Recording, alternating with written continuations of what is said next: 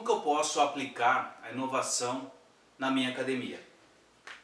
E eu vou dar uma, algumas sugestões né, para que você possa envolver todos né, da, da, da academia a participarem desse processo né, de inovação. Quem faz a inovação na academia? Ele é um trabalho em conjunto, é um trabalho sistêmico organizado. Tá? Então não é uma coisa que você vai acordar, acordou do, do, do, uma hora para outra e falou, ah, eu tive uma, uma ideia maravilhosa e vou aplicar.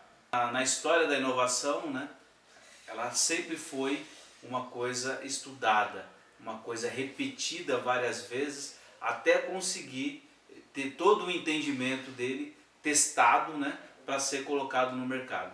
Como ocorre né, a, a essa a inovação? A inovação ela vem, ela vem através do processo evolutivo. Você não vai começar do, do nada, né? Você vai, a partir da, da, da, da onde foi, foi interrompido esse processo criativo, né? E dar continuidade nela para você conseguir alcançar a, essa evolução né? e alcançar a inovação.